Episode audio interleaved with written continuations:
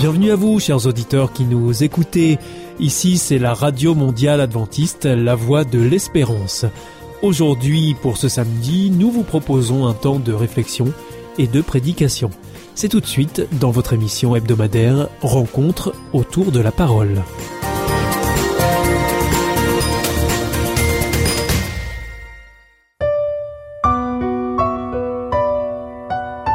Rencontre autour de la parole. L'Église adventiste vous propose une prédication enregistrée en public.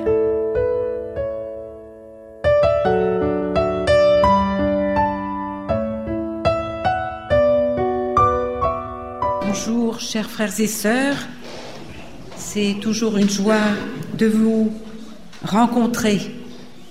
Lorsque j'ai cherché un sujet de prédication à votre intention, en parcourant les pages du Saint-Livre, mon attention s'est portée sur l'un des récits les plus dérangeants des Écritures, celui de Ophni et Phiné, les fils du sacrificateur Élie.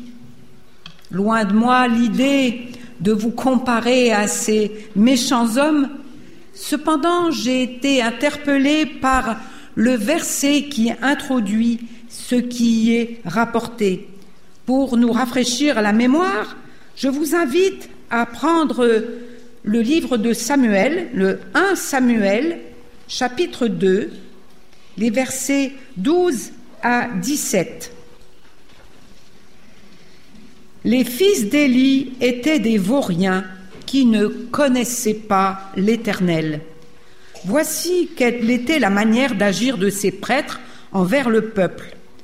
Lorsque quelqu'un offrait un sacrifice, le serviteur du prêtre arrivait au moment où l'on faisait cuire la viande, tenant à la main une fourchette à trois dents. Il piquait dans le récipient dans le chaudron, dans la marmite ou dans le pot, et tout ce que la fourchette ramenait, le prêtre le prenait pour lui. Voilà comment il agissait vis-à-vis de tous les Israélites qui venaient à Silo. Avant même qu'on ne fasse brûler la graisse, le serviteur du prêtre arrivait et disait à celui qui offrait le sacrifice Donne de la viande à rôtir pour le prêtre il n'acceptera de ta part aucune viande cuite, c'est de, la viande crue qu'il veut. Si l'homme lui disait, quand on aura brûlé la graisse, tu prendras ce qui te plaira, le serviteur répondait, non, donne-la maintenant, sinon je la prends de force. Ces jeunes gens se rendaient coupables d'un très grand péché devant l'Éternel, parce qu'ils traitaient avec mépris les offrandes faite à Dieu, à l'Éternel. Vous avez remarqué que toute la mauvaise conduite de ces hommes s'explique par le seul fait qu'ils ne connaissaient point l'Éternel. En effet, il existe une différence entre avoir une fonction religieuse et vivre une vie de piété.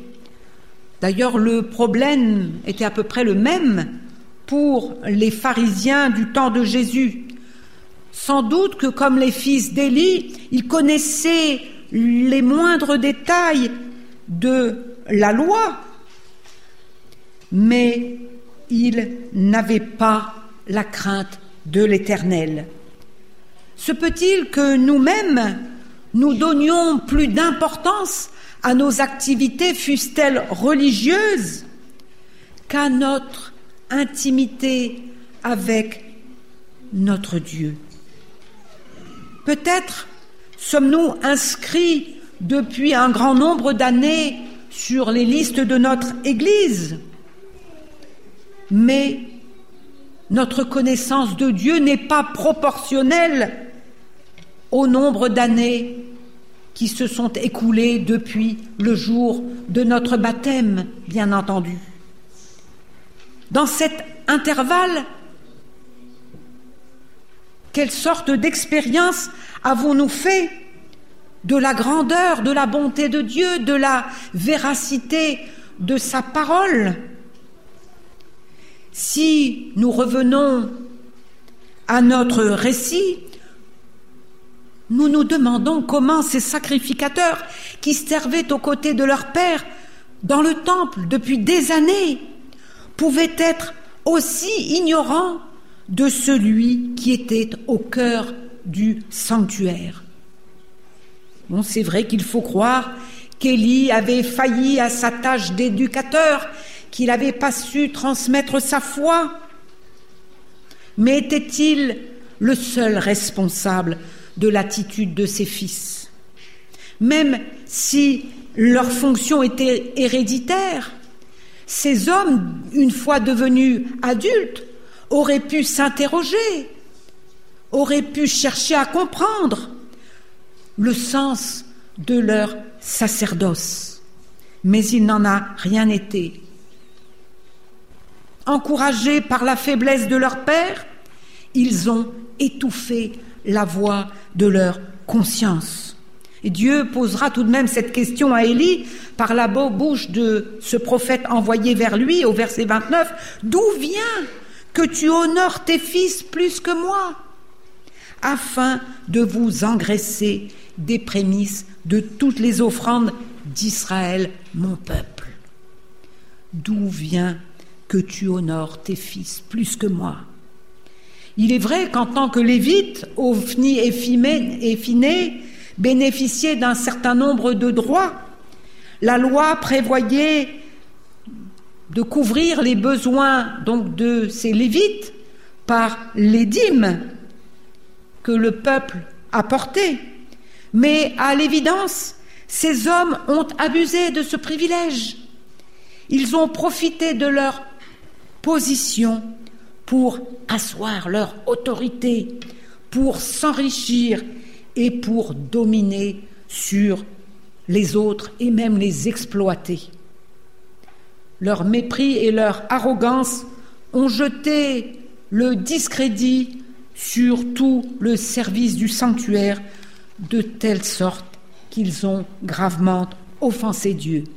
Nous savons que par la suite, les conséquences ont été terribles pour Israël, puisque l'arche va être prise par les Philistins, et les fils d'Élie mourront dans la bataille, selon ce que Dieu avait d'ailleurs annoncé. Tout cela, si nous revenons au point de départ, uniquement parce que ces hommes ne connaissaient pas l'Éternel. Malheureusement, Dieu se plaindra à de nombreuses reprises également de l'ignorance de son peuple à son égard. On, le voit par exemple dans Ésaïe au chapitre 1er verset 3, le bœuf connaît son possesseur et l'âne la crèche de son maître. Israël ne connaît rien Osée 4, verset 1. Mon peuple est détruit parce qu'il lui manque la connaissance. Il est détruit. Sommes-nous conscients qu'apprendre à connaître Dieu et Jésus-Christ, c'est la plus belle expérience spirituelle qui nous soit offerte? Dans l'Ancien Testament, mais c'est vrai aussi, c'est dans l'ensemble de la parole de Dieu, mais peut-être particulièrement dans l'Ancien Testament, connaître Dieu, ce n'est pas une démarche intellectuelle. Connaître, c'est rencontrer quelqu'un, c'est même faire corps avec la personne comme dans l'union du couple. C'est faire l'expérience du contact étroit et personnel avec le Dieu je suis. Bien sûr, la conséquence de cette connaissance intime de Dieu, ça va être l'engagement de toute la personne envers son Créateur. Mais bien entendu aussi, c'est reconnaître l'autorité de Dieu sur ma vie, me soumettre à sa volonté, lui obéir mais aussi le confesser devant les hommes. C'est être bien sûr en contact avec la parole de Dieu. Jésus est la parole faite chair. Et cette parole nous annonce le message de la révélation afin que notre cœur soit touché, mais aussi notre intelligence, afin que nous puissions faire des choix qui soient en harmonie avec la volonté de Dieu. De, son côté, Dieu nous connaît plus que tout homme. Il nous connaît avant même que nous soyons apparus sur cette terre, lorsque nous étions dans le ventre de notre mère. Et il connaissait tous les jours qui nous étaient destinés, est-il dit. Oui, Dieu nous connaît parfaitement et il n'hésite pas à s'engager envers nous pour nous secourir, pour nous choisir, pour nous bénir. Dieu ne nous demande pas de le connaître seulement, mais il se fait connaître à nous et il se révèle. On le constate par exemple dans le texte d'Exode, chapitre 2, les versets 23 à 25, lorsque longtemps après le roi d'Égypte mourut et les enfants d'Israël gémissaient encore sous la servitude et poussaient des cris, ces cris que leur arrachait la servitude montèrent jusqu'à Dieu. Dieu entendit leurs gémissements et se souvint de son alliance avec Abraham, Isaac et Jacob. Dieu regarda les enfants d'Israël et il en eut compassion. Dieu se souvient de son alliance et il s'engage. Il regarde ses enfants, il en a compassion et il va les secourir. De même, on voit toute l'attention de Dieu pour son peuple dans le désert. Ça nous est rapporté dans le Deutéronome chapitre 2 verset 7. Car l'Éternel ton Dieu t'a béni dans tout le travail de tes mains. Il a connu ta marche dans ce grand désert. Voilà quarante années que l'Éternel ton Dieu est avec toi. Tu n'as manqué de rien. Voilà comment Dieu accompagne son peuple, comment il tient compte de tout ce que nous faisons et comment il répond à nos besoins. Vouloir garder pour soi les dons que Dieu nous offre, c'est vouloir régner seul sur notre vie, alors que Dieu seul en est le roi. Il est une expression que l'on entend très souvent à l'heure actuelle, à tout propos d'ailleurs. Vous, peut-être que les jeunes disent cela aussi. Il me semble qu'on le disait moins de mon temps. Voyez-vous, les années ont passé pour moi aussi. C'est l'expression je gère. Hein, vous entendez cette expression En toutes circonstances, ne vous inquiétez pas, je gère. Et cette expression résonne, parfois aussi dans certaines situations comme je règne. Cela signifie je n'ai besoin de rien ni de personne pour gouverner mes affaires. C'est un état d'esprit inspiré par le monde où l'on est fier d'afficher son autonomie et son indépendance. S'il est bon, c'est vrai, de savoir se gérer, jusqu'à quel point le faisons-nous par nos propres forces en tant que chrétiens? Nous avons chanté tout à l'heure, Entre tes mains j'abandonne tout ce que j'appelle mien. Le faisons-nous À partir de quand lâchons-nous prise pour que Dieu prenne les choses lui-même en main? Quelle est la frontière où j'abandonne ma force, ou ma richesse, ou ma sagesse au profit de l'action divine? C'était le texte que j'avais choisi, il y a eu un petit glissement, nous pourrons peut-être le relire. Oui, quand j'abandonne ma force au profit de l'action divine, quand bien même je m'estime sage ou fort ou riche, tout cela ne justifie pas que nous nous glorifions. Nous pouvons reprendre ce texte peut-être de Jérémie 9, Jérémie 9, verset 22, Voici ce que dit l'Éternel, que le sage ne se montre pas fier de sa sagesse, que le fort ne se montre pas fier de sa force, que le riche ne se montre pas fier de sa richesse, mais que celui qui veut éprouver de la fierté mette sa fierté dans ceci, le fait d'avoir du discernement et de me connaître.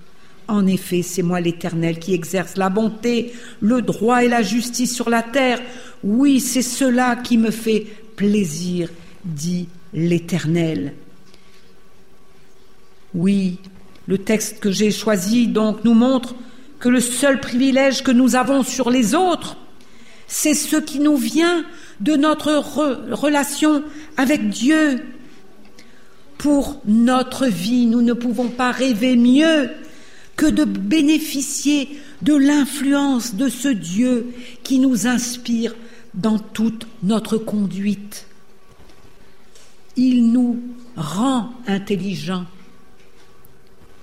il nous rend sages, il nous rend forts par sa vertu. Devenir intelligent, c'est avoir cette capacité de choisir, de vivre selon les règles d'amour, parce que nous sommes au contact de l'Esprit Saint. Notre gloire, mais c'est de le servir, parce que nous lui sommes redevables de tout ce de tout ce qu'il nous offre, tout ce qu'il nous donne, tout ce qu'il nous permet de vivre avec lui. Et nous le faisons en imitant le modèle que Jésus a montré. En cherchant à le connaître par les Écritures d'une part, mais par l'expérience personnelle de son action dans notre vie, nous grandissons dans la connaissance vouloir vivre la vie éternelle auprès de Dieu, alors que nous ne l'aurions que peu fréquenté au quotidien, serait bien prétentieux de notre part. Ce serait même un non-sens. Je ne peux prétendre vivre la vie éternelle avec Dieu face à face alors qu'au quotidien, alors que je vis des difficultés, alors que je suis assailli de tentations, j'ignore l'influence de Dieu dans ma vie. Il faut que je sois cohérent avec la foi que je professe. Nous ne pouvons pas faire l'économie de cette connaissance intime avec notre Seigneur.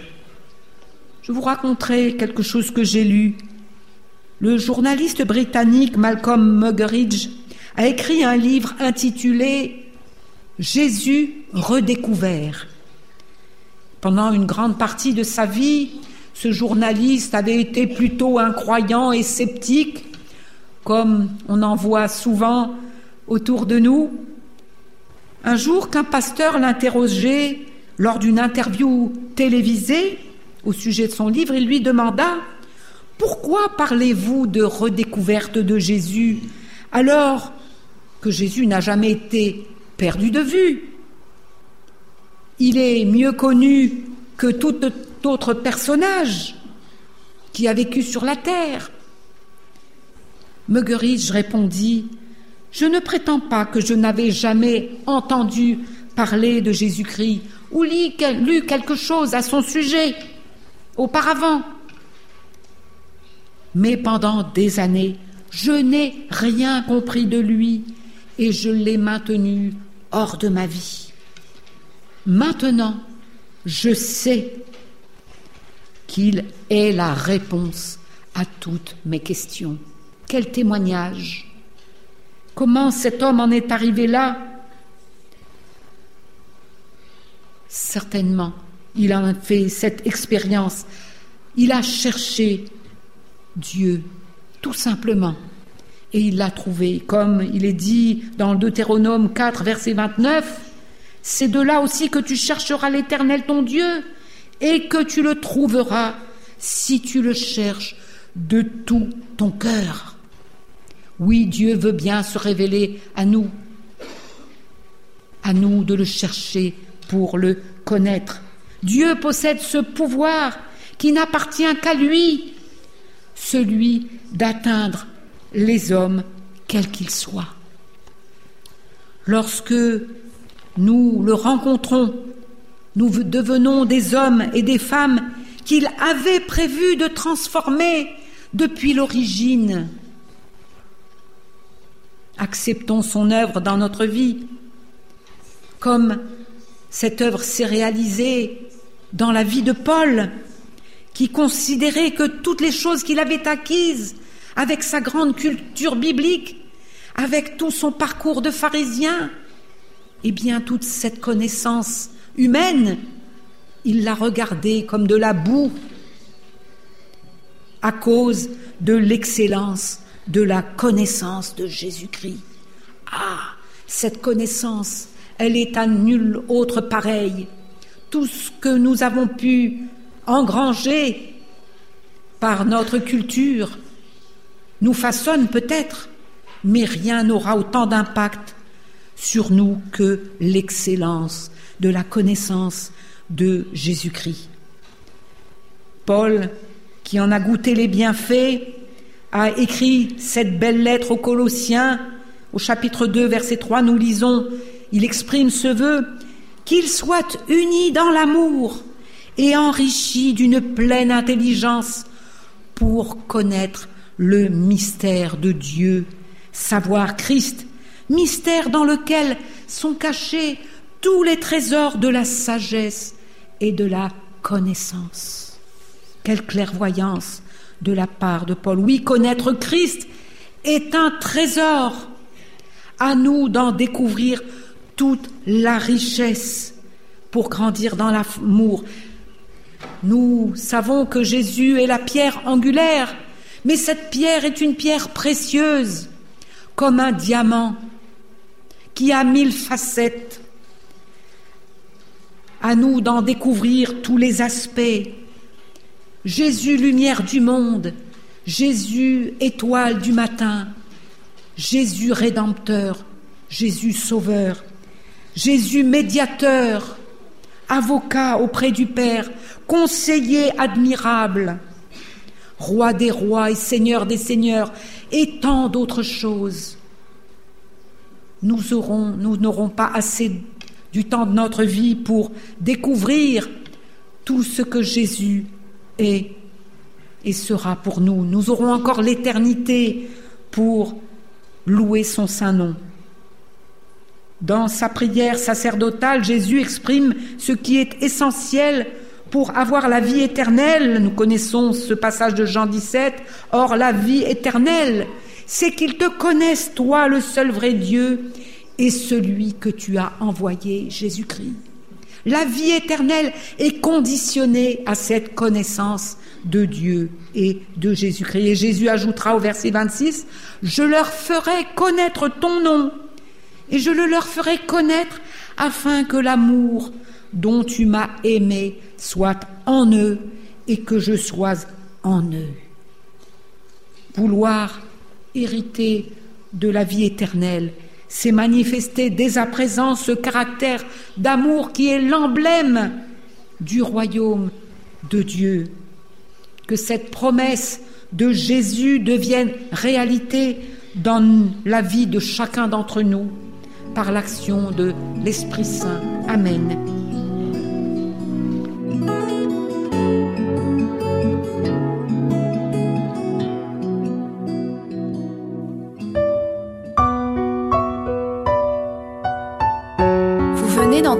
Rencontre autour de la parole, une prédication enregistrée dans une église adventiste. Cette émission est disponible à l'écoute et au téléchargement sur le site adventiste.org sous la rubrique Médias.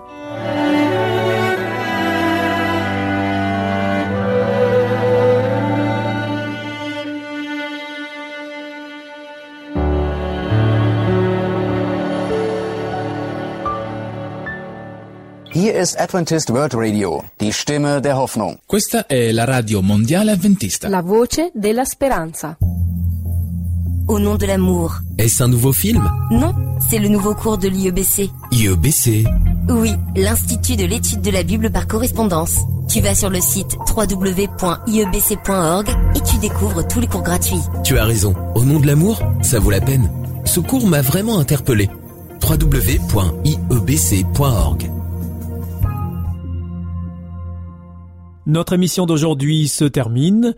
Vous retrouvez aussi la voix de l'espérance sur www.awr.org pour écouter nos émissions ou vous abonner au podcast. Vous pouvez aussi nous écouter par téléphone au 0033 1 80 14 44 77 et si vous nous écoutez depuis les États-Unis, vous composez le 1 712 432 9978. Ces numéros ne sont pas du tout surtaxés. C'était donc la Radio Mondiale Adventiste, La Voix de l'Espérance avec Oscar Miani. On se retrouve demain sur cette même antenne. Je vous souhaite d'ici là le meilleur. Au revoir.